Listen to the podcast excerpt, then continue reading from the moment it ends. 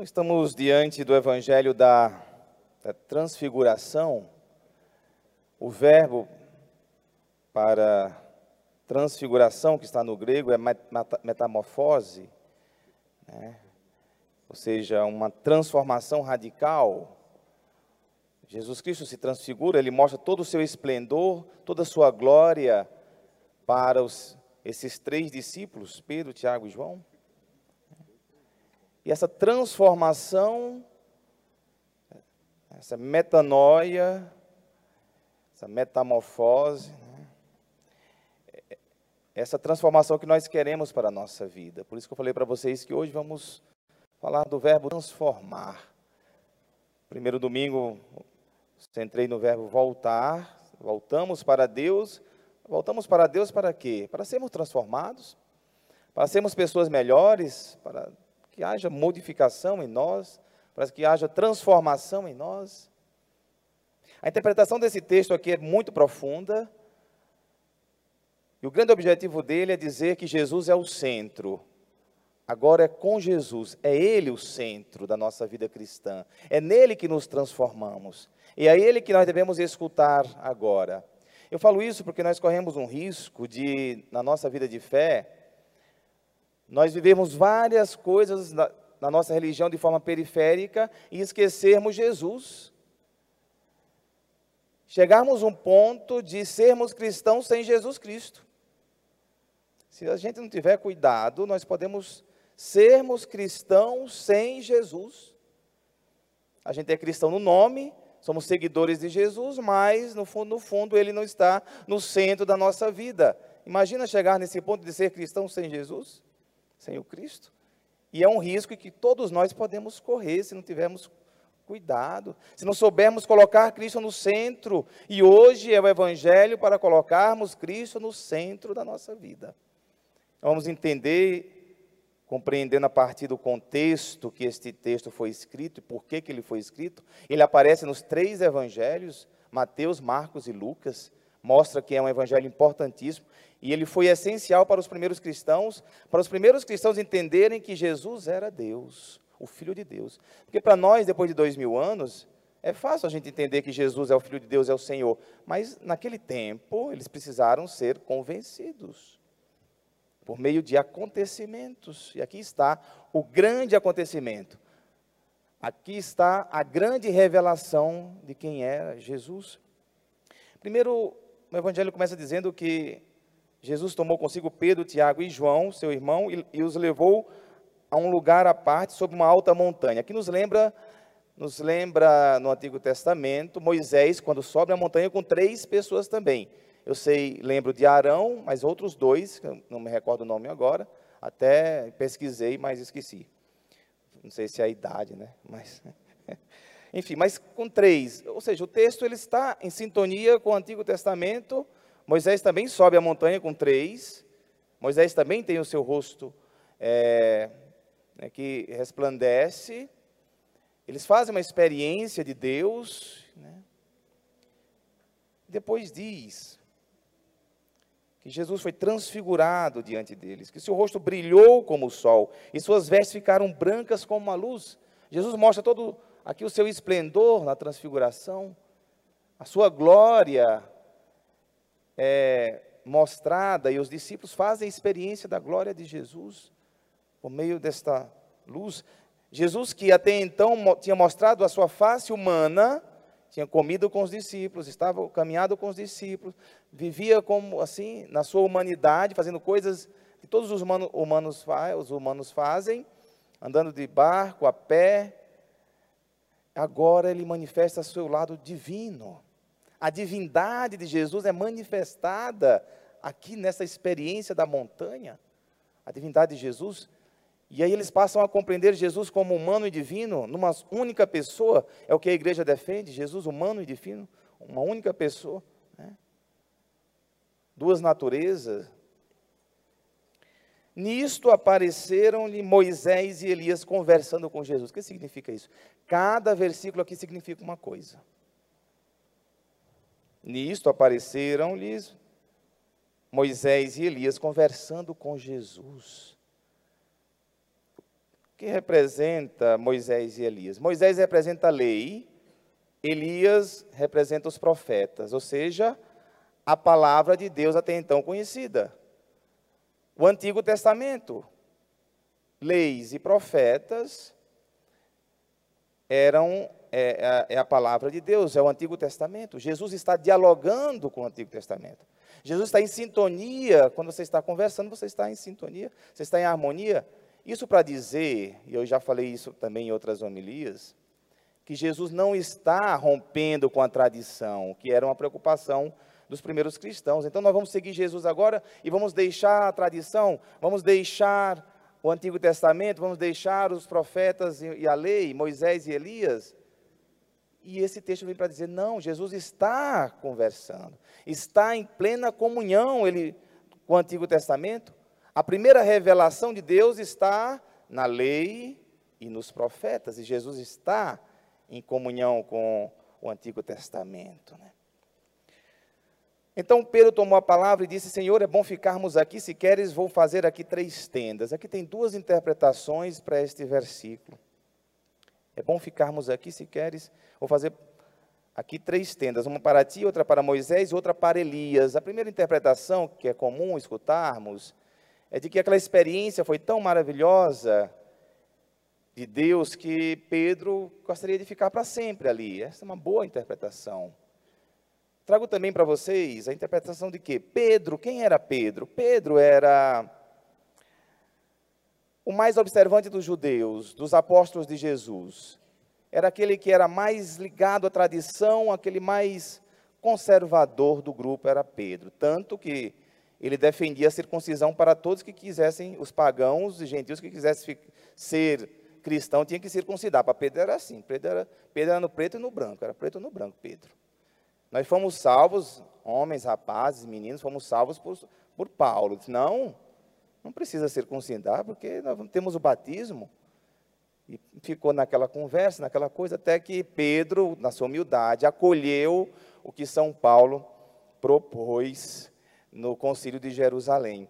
Eu quero dizer isso para vocês, porque partindo desse prisma, nós estamos aqui diante, talvez, de um sentimento de Pedro querendo dizer: vamos continuar só na tradição, vamos ficar só no, com os profetas, a lei e os profetas, o Antigo Testamento, vamos ficar por aqui mesmo, a gente não vamos avançar mais não, vamos.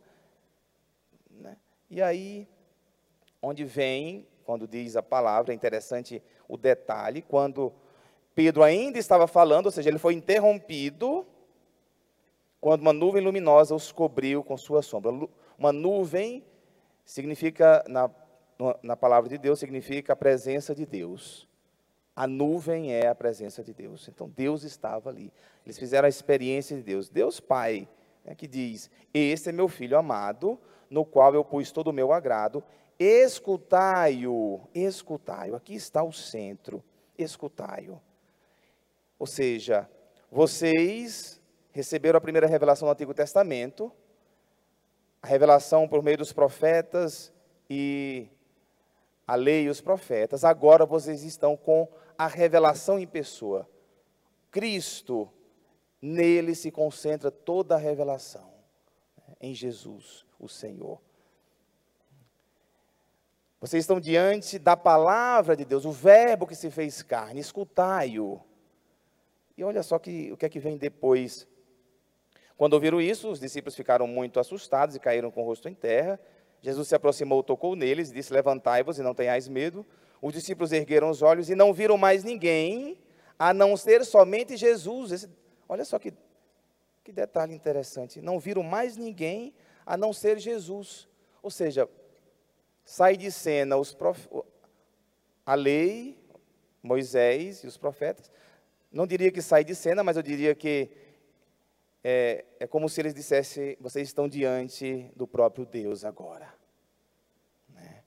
E, e, aí eles desaparecem e Jesus está no centro. Quando eu falei para vocês, Jesus passa a ser o centro da nossa vida, o centro da nossa fé, o centro, aí está. Né? Não se, não se, não se deixa o Antigo Testamento, mas se tem a plena certeza que Jesus é o Senhor do universo. Que Jesus é o único mediador entre o céu e a terra. É como se Moisés e Elias, com todo respeito, reverência, né, abrisse espaço para dizer: Eis, eis o Senhor. Eis aquele que vocês tanto esperavam. Agora escutem-o. E, e, Jesus, então Jesus está no centro. Esse texto foi muito importante para os primeiros cristãos, por isso que ele aparece nos três evangelhos, porque os primeiros cristãos, eles tiveram esse dilema muito grande. Tanto que diz a história que os primeiros judeus convertidos, eles iam no sábado na sinagoga, e no domingo eles iam na Eucaristia, na missa. Então eles ficavam lá e cá. No sábado iam na, nas funções litúrgicas da sinagoga, como judeu, e no domingo, no primeiro dia da semana, eles iam na missa, ou seja, eles iam na Eucaristia. E foi um, um processo, e os evangelhos foram ajudando eles entenderem que Jesus era o centro e que não veio trazer uma nova religião, mas dizer é a partir dele agora que tudo emana, que tudo é, é, brota para a nossa vida e para a nossa felicidade. Então, dito isso, como é que, às vezes, na minha vida eu vivo esse mistério de Cristo no centro? Às vezes nós temos a tendência de nos apegarmos muito às devoções. E as devoções elas são muito importantes, mas antes de fazermos devoções de piedade cristã, devemos ter Jesus no centro antes de tudo, fazer a experiência de Jesus na vida da gente. E aí, depois que a gente faz essa experiência do Cristo no centro, a gente pode viver as, as, as nossas devoções. Mas quando nós temos certeza que Jesus é o Senhor da nossa vida, e para que Jesus seja o Senhor da nossa vida, a gente tem que ser parecido com Jesus, ser parecido com Cristo. Nossas atitudes devem parecer com as atitudes de Jesus. Maria Teresa de Calcutá, ela dizia o seguinte: ela chamava as noviças ali, quando ela fundou a congregação, e dizia: Olha, Matheus de Calcutá viveu na Índia, né, em Calcutá, onde a maioria, numa grande favela, das pessoas era analfabeta. Então ela dizia para as noviças: Olha, as pessoas não sabem ler, elas não sabem ler a palavra, não sabem ler o Evangelho. Então elas devem ler o Evangelho na nossa vida. Elas devem ler o Evangelho nas nossas atitudes. Elas devem conhecer Jesus por meio da, da, da maneira com que a gente age. A gente consegue ser o Evangelho vivo. As pessoas conseguem ler o Evangelho de Jesus nas nossas atitudes. Nós conseguimos ser um outro Cristo na nossa vida. Porque nós podemos ser de Cristo, nós podemos ser parecidos com Jesus, agir é, segundo Jesus Cristo, mas nós, nós, também podemos agir segundo Satanás, o diabo, o divisor. Certas maldades praticadas não, não vêm de Jesus. E às vezes nós somos capazes de, de fazer maldades. Nós estamos imitando o, tentador, o, o divisor. Às vezes dividindo grupos. Tem pessoas que são tão más e perversas que elas dividem famílias, que elas queriam, ao invés de conciliar, harmonizar, divide, parece que é um prazer em destruir as relações e, sabe, isso acontece na família, isso acontece é, nos grupos, acontece na igreja. São atitudes que emanam de, de, do, do Cristo, do centro da nossa vida, às vezes não. Né? Então, ser parecido com Cristo é nos transformar em Cristo. Por isso que a palavra transformar aqui, e o período da quaresma é nos ajudar essa, nessa transformação, é nos, nos ajudar a sermos é, Jesus Cristo mesmo, por meio das nossas atitudes, dos nossos gestos. Porque senão nós vamos ser cristãos sem o Cristo, sem Jesus. Então, leiam a palavra. Quando vocês lerem o Evangelho, às vezes eu dou essa dica, quando vocês lerem o Evangelho, leiam com atenção, entrem na cena, fiquem perto de Jesus de preferência e observe Jesus Cristo nos seus atos e atitudes, e assim a gente vai assimilando o jeito de Jesus. Percebam os personagens, às vezes você pode até se, se identificar com um dos personagens ali, da cena. E aí você vai se configurando a sua vida, a vida do Cristo, a vida de, de Jesus. Dessa maneira que a gente consegue ser parecido com Jesus. Porque às vezes nós dizemos coisas, até do ponto de vista religioso, que não são cristãos, não são coisas cristãs. Se nós dizemos coisas que às vezes que não são cristãs, é porque nós não estamos ainda vivendo a vida em Cristo. Às vezes dizer, ah, esse daí merece morrer mesmo. Imagina uma pessoa que vem à missa dizer, esse merece morrer mesmo. Gente, é uma contradição. Né? Ou então, é, violências que nós incitamos ou participamos, não é cristão. Ou dizer bandido bom é, é bandido morto, não é cristão. Entendeu? Como a gente às vezes entra em contradição do ser cristão para coisas que a gente fala. E aí, quando a gente tem Jesus no, no centro da nossa vida, a gente vai até melhorando a nossa linguagem, vai tornando uma linguagem mais cristã.